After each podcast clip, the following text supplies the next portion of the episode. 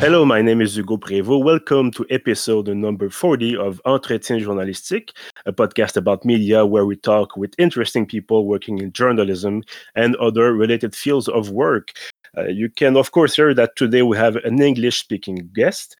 Uh, but before we start, I want to apologize once again for the noise. It seems like uh, death and taxes, you cannot escape construction in Montreal. Uh, that being said, I'm very glad today to be joined by Oliver Sachgau, live from Munich in Germany. Hello, Oliver. Hi, thanks for having me. Thanks for being there. Uh, however, you're a journalist for Bloomberg, and you're more specifically, specifically, sorry, covering BMW and Siemens. Uh, but before we talk about your current job, I want to talk a bit about your past. Uh, you went to Carleton University in Ottawa, and after that, you worked for the Winnipeg Free Press and Toronto Star. Am I correct? That's right. Yeah, I also did uh, three months as a summer intern at the Globe and Mail between that. But yeah, you pretty much have everything there. I see. And what was the uh, the, the first push that led you uh, led you to journalism? You know, it, it's actually it was very random. I um, was um, kind of a middle performing student in in high school. Like my grades were fine, but I didn't have any specific passions or anything. And when it came time to apply for university, I knew that um, you know, in my family we couldn't really afford to send me far away anywhere. So mm-hmm. it was uh, the choice was between uh, Université d'Ottawa and Carleton University.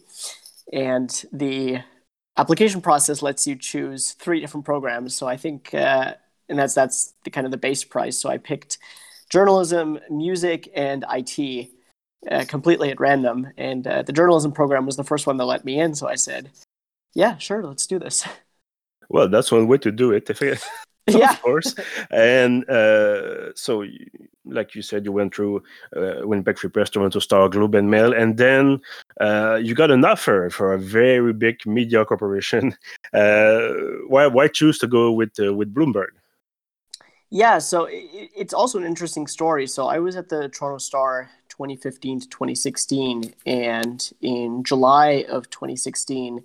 Uh, there was a, uh, a, huge shooting in Munich. Uh, one mm-hmm. of the only ones. It, it's it's a pretty quiet city, so this was just really you know worldwide news.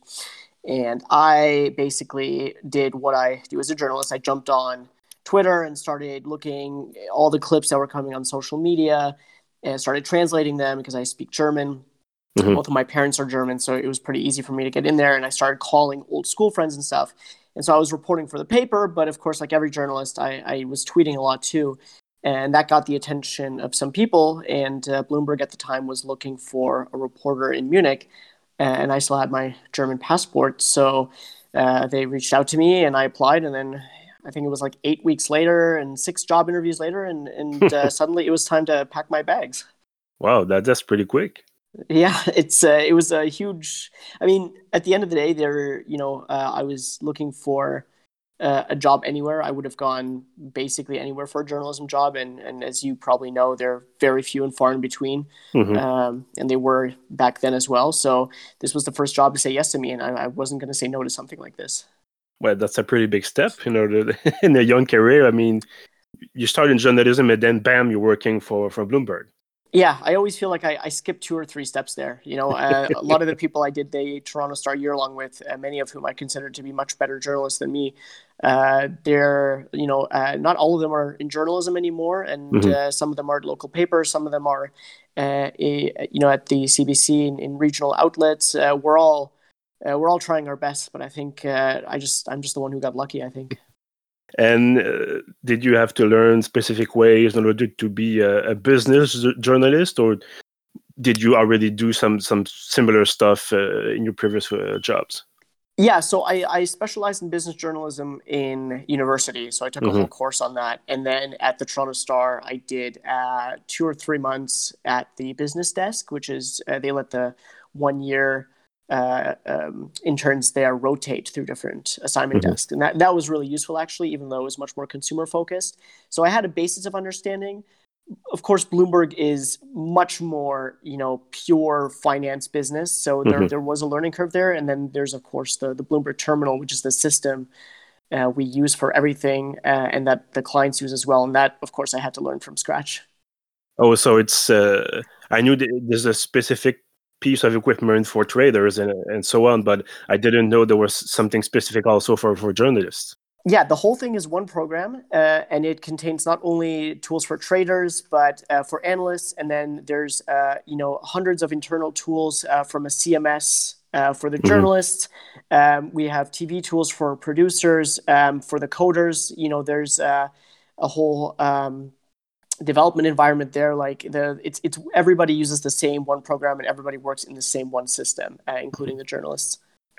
And uh, you said you already knew German, of course, but uh, did you were you rusty a little bit, or were you already good to go? Oh, I was incredibly rusty. it was, and I didn't even know it because I, you know, I spoke German at home with my parents, um, and that was the extent of my German. I didn't, I didn't really have German friends in Canada, mm-hmm. uh, but I felt like I was fine. I could do my, you know, my weekly or whatever phone call with my parents and tell them, you know, yeah, I'm eating and yeah, I'm doing fine, and no, I don't need money, and you know, that's about the conversations you have with your parents. That's yeah. what I did in German, and then I came here, and suddenly it became time to, you know, ask companies about their profit margins and, and write long emails about you know interview requests. And i had never done that in that language. And, and even though it's somewhere in the back of my head those words existed they just took forever to get out. And it took mm-hmm. at least a year for me oh, to wow. feel comfortable um, doing that. And, and still now if i write an email in german i'll often uh, you know write it and then i'll uh, give up and write the english one in google translate and translate into german and then just correct the little mistakes. Like it's it's still mm-hmm. very there's still a little bit of a block there for sure uh, because you, you, work in english articles are in english and so on but uh, did they ever ask you to to completely write an, art, an article for example in german or did you did they tell you to just stick to english no, so so I'm uh, I write only in English. I do my mm-hmm. interviews in German sometimes, and then I'll translate uh, the quotes into English. Uh, we do have a German language team here, but uh, and they do some original reporting, but that's a separate team, mm-hmm. and they often translate my articles back into German if I have uh, a large story that day. I see. Uh, we don't. Uh, we usually talk about the relationship between uh, companies and politicians, so on, with the media from in the U.S. and Canada, maybe a bit in Europe, but we don't really talk about what is it to work as a journalist in, in Germany. How are people friendly? Is there a, a feeling of I don't want to say unease, but we see, for example, in Canada and the US, once again, there's a large movement of distrust uh, towards the media. Is it the same thing over there? I think it's roughly there's a little bit of that in this country. Uh, I mean, everybody, especially young Germans, there's this this wave of uh, kind of media skepticism that I think you see everywhere. Mm-hmm. Much more common uh, with the companies, and, and I don't think this is just a German problem, but it is very common in Germany, uh, is practices like quote approval, um, or uh, you know companies will ask to see an article before you publish it. Oh wow! obviously, obviously, uh, you can't do that as an Anglo-Saxon media company. Mm-hmm. Um, and even some German media companies don't do that. Uh, but the companies, uh, for them, it's a very normal thing to ask. They don't feel bad about asking it. They don't think they're overstepping. Um, and uh, I have to explain to them that just culturally, you know, coming from Canada, that's not a thing. That's not mm-hmm. a thing we do, and uh, it's it's not a thing that we really uh, even do at this company. I see. This is because I knew about, uh, for example, in Japan, this is a thing that they do a lot. Uh, but I didn't know it happened too in Germany. That's that's really interesting. Um, yeah, and, and they're very friendly about it. Even just a uh, easy interview, they say like, "Listen, can we just check the quotes you're going to mm-hmm. use?" Mm-hmm. And and they say it's for accuracy reasons or things like that. Yeah. And then I usually have to tell them like, I can't do that. But you know, there's there's you you there's always a way to talk with them. You say, "Listen, I'll." I'll have a conversation with you and I'll tell you like what what uh, like give you a better idea of the story I'm writing and mm-hmm. what parts of the conversation were interesting to me um, and you can you can usually set them at ease. They know you're not uh, usually there to you know catch them if they made if they slipped mm-hmm. up in some word or something. That's not really what we do most of the time. Okay. And there's no frustration from their end, saying that they cannot have what they want to to have, basically. Usually there isn't. Yeah. Okay, that's a good thing. Um, I know. Well, cannot escape it. We're going to talk about the pandemic and the effect it had on you and your yeah. work. But uh, is there pandemic aside, end of the world aside, uh, mm. is there a typical day for you at Bloomberg? How does it work exactly? Uh, the days are very varied. I mean, I used to travel a lot more before the pandemic. Uh, you know, go to a lot of different events, press conferences, mm-hmm. uh, meet sources, things like that. You know, the companies that I cover are big companies and they have locations everywhere. Siemens has a large presence in Berlin, um, and there's always auto shows, trade fairs. So so often you'd be going, you'd be traveling. Um, you know, you as a, as a wire journalist, um, you often you know you're always kind of plugged into the system you're always looking at your alerts checking if there's any news you missed that you have to write up even if it's something small um, and keeping on top of the breaking news uh, and then you uh, any other time you have you basically spend developing sources um, you know meeting with people trying to get uh, information for uh, exclusive stories basically um, mm-hmm. four times a year as a business journalist you go into earnings season which is you know the quarterly earnings results happen and then for a few days or depending on the season, uh, you know, a week or two, you're basically coming into the office uh, at 6 a.m., uh, 6.30, 7 a.m., sometimes 5.45 wow. in order to, because the company will release their quarterly earnings at that mm-hmm. time. So you have to be ready for that. Wow, that's uh, that's a little bit, little bit early. Five forty-five. It's it never gets easier. You know, you're you mm-hmm. always mm-hmm. think you'll go to bed at eight p.m. or nine p.m. and then you don't, and you just yeah. kind of have to muscle through the next day. Yeah, I mean, I also work at uh, at Radio Canada in Montreal, and there's a a shift, an early shift uh, for the web desk, and I usually take a sleeping pill because it's uh, I cannot do it otherwise. I'm used to yeah to yeah, go to sleep imagine. around around midnight, and then if I have to to get up really early, I'm going to bed at ten maybe, and yeah, take a sleeping pill to be able to to, to sleep well. Um, yeah we talk about the pandemic. Um, of course, it affected pretty much everyone, including uh, journalism outlets, uh, media, and of course companies, uh, including uh, for sure the auto industry. Mm-hmm. Um, you were yourself forced to stay home for a while. I think. I think we talked about uh, on Twitter about this uh, a few weeks back. Um, how did it go? You know, it's it's weird. I feel like there's like very distinct stages in kind of the lockdown. In the beginning, it was all very new, um, and there's like some novelty to it. You know, I usually start work at eight, and I could suddenly get up at quarter to eight and be at work at eight. Um, you know, work mm. from my living room at my laptop, and, and that was nice. And you know, having access to my kitchen at all times to make lunch or have a snack or something.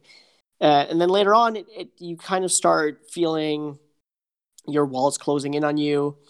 Um, it's it gets a little little tougher to be home all the time. Mm-hmm. But in, in Europe, we've also since then, you know, starting middle end of May and now in June, opening up a little bit. So you can meet with some people outside. Uh, the stores are open. You have to wear a mask when you go into them, and uh, you can meet with up to 10 people. Uh, that, that's basically the social circle you can have. Mm-hmm. And I'm lucky I live in a nice neighborhood. I'm right by uh, a river here with uh, some really nice grass. You can go out and just, uh, you know, hang out with some friends, uh, you know, have a beer, read a book, whatever.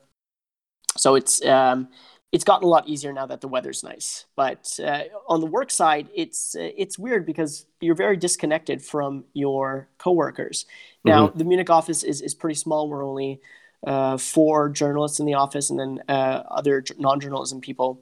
So you know, most of the people I report to, most of the people in my team, they they were never in Munich. They were always kind of I always interacted with them through the phone or through my computer, mm-hmm. so that hasn't changed. But that kind of daily banter that you get to have with your colleagues beside you, that does go away, and that is a little strange when you're just mm-hmm. sitting in silence or with a podcast on in the background. You know. Yeah, I completely understand. Um, so life is I mean, I don't want to say pretty much back to normal because this is not true, but slowly going back to a kind of normal way to to, to live, basically.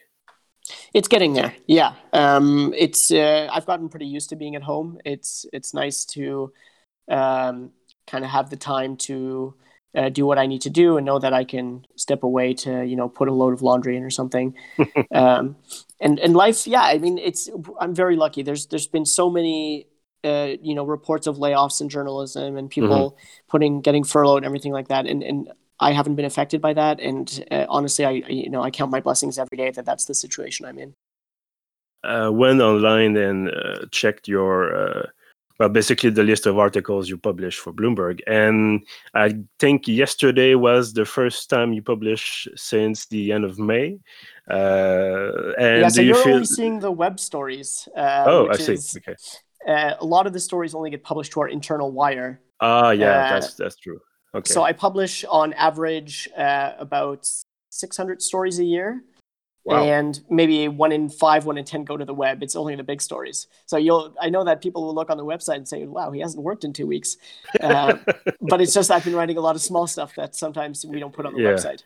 Well, that wasn't the, the what I was trying to say, but I was trying to say that the, the industry is coming. I mean, I, I wanted to talk about uh, the auto industry itself because it's, uh, as we said, we, you cover BMW, but you also cover other topics related to the auto industry, for example. And it seems like even if it's bad news ish, uh, it seems like the industry itself is once again coming slowly back to life. Um, as an observer, as a journalist in that field, do you have any predictions, for example, about the state of the auto industry for the uh, the coming years? Do you think that it's going to be because, it, uh, as you wrote yesterday, it seems to even if all the numbers are down, basically, um, it seems to be they seem to be less down than they were. If you know what I mean? Yeah. So,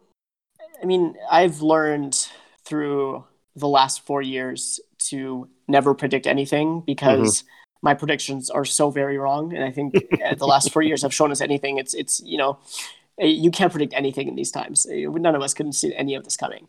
So I'm very careful about that. But what I will say is, you know, this is and, and I hate to use the word unprecedented because I think it's overused, but this is really an unprecedented time for the automotive mm-hmm. industry. They've never dealt with anything like this before. I mean, you look at the financial crisis, they were they had like 13 months of, of sales drops but it was never mm-hmm. this bad. They never had complete shutdowns. They never had to close all their factories and have every dealership suddenly close. And and i don't think anybody can really predict the the long-term effects of that. Now you're right there is a little bit of a recovery. In in may the um, european new car registrations were only down 50 something percent. But in any other time that would be still a disaster yeah. We're just looking at the trend line and saying it's going slightly up. In my case, so I cover BMW, they're a little safer than others. They have uh, some good liquidity. They have, uh, you know, two billionaire owners, uh, and they have just a little bit more of a buffer that, you know, they could probably uh, survive for a little bit longer. Other automakers, you know, don't have that. Uh, they've had to mm-hmm. go to governments for help or, or you know, similar measures. Um, there there will be consequences from this pandemic. It will change things. I think the most obvious one is uh, research and development has been put on hold in a lot of places. The mm-hmm. budgets mm-hmm. have been frozen or slashed, which means you know new electric cars, things like that. Uh, any new developments in autonomous driving, those might happen later now. At mm-hmm. the same time, there are always opportunities for others to come in. You know, not everybody is hurting at the same, you know, at the same level as everybody else. And there's always startups uh, or other companies that might look at these gaps and they might come in and say, hey, you know, this is our chance to compete one more time. So I think if anything, this is going to create uh, kind of mix everything up and, and maybe we'll see some new players emerge from this and uh, and you've talked a, little bit about it before uh, about your work about the way the pandemic changed your daily routine for example but do you mm. feel mm. uh, beside the being able to do a, a load of laundry during the workday um, do you feel that is gonna this pandemic and the recovery is gonna change the way you do journalism or the topics you cover i think it's changed the way i see my job i've realized how productive i can be uh, even when i'm working from home Mm-hmm. Um, I've realized that the not everything I do is is tied to my office, and I think it's it's uh, it's totally fine to be working from home. Uh, and uh, you know, we haven't I haven't thought about what's going to happen after this, whether I'll keep wanting to work from home or what kind of uh, you know routine I'll settle into. But it's it's definitely opened my eyes to that. And, and when it comes to journalism, you know, nothing really beats that face-to-face meeting with a source, that that personal relationship that you can mm-hmm. build, and, and, you can always call them or have video chats. But it's it's like with with you know uh, any other friendships you have, uh, it's a stopover. And I think those things will never quite be replaced like that. But there's a lot of other things that totally work remotely. Um, you know, I can do my job from pretty much anywhere with my laptop and a Mm-hmm. phone and, and, and a notebook, and and that's really and I've really realized that, and I think that um, will maybe make me braver to to go out and work uh, from different places or seek out different places to you know uh, find news basically. Oliver Sachgau, journalist for Bloomberg in Munich, thank you very much for being here with us today. Thank you. And uh, for everybody else that is listening right now, uh, thank you for being there uh, also. Uh, you can catch all our previous episodes on pieuvre.ca. We're also on SoundCloud, Spotify, iTunes, and YouTube. See you next time.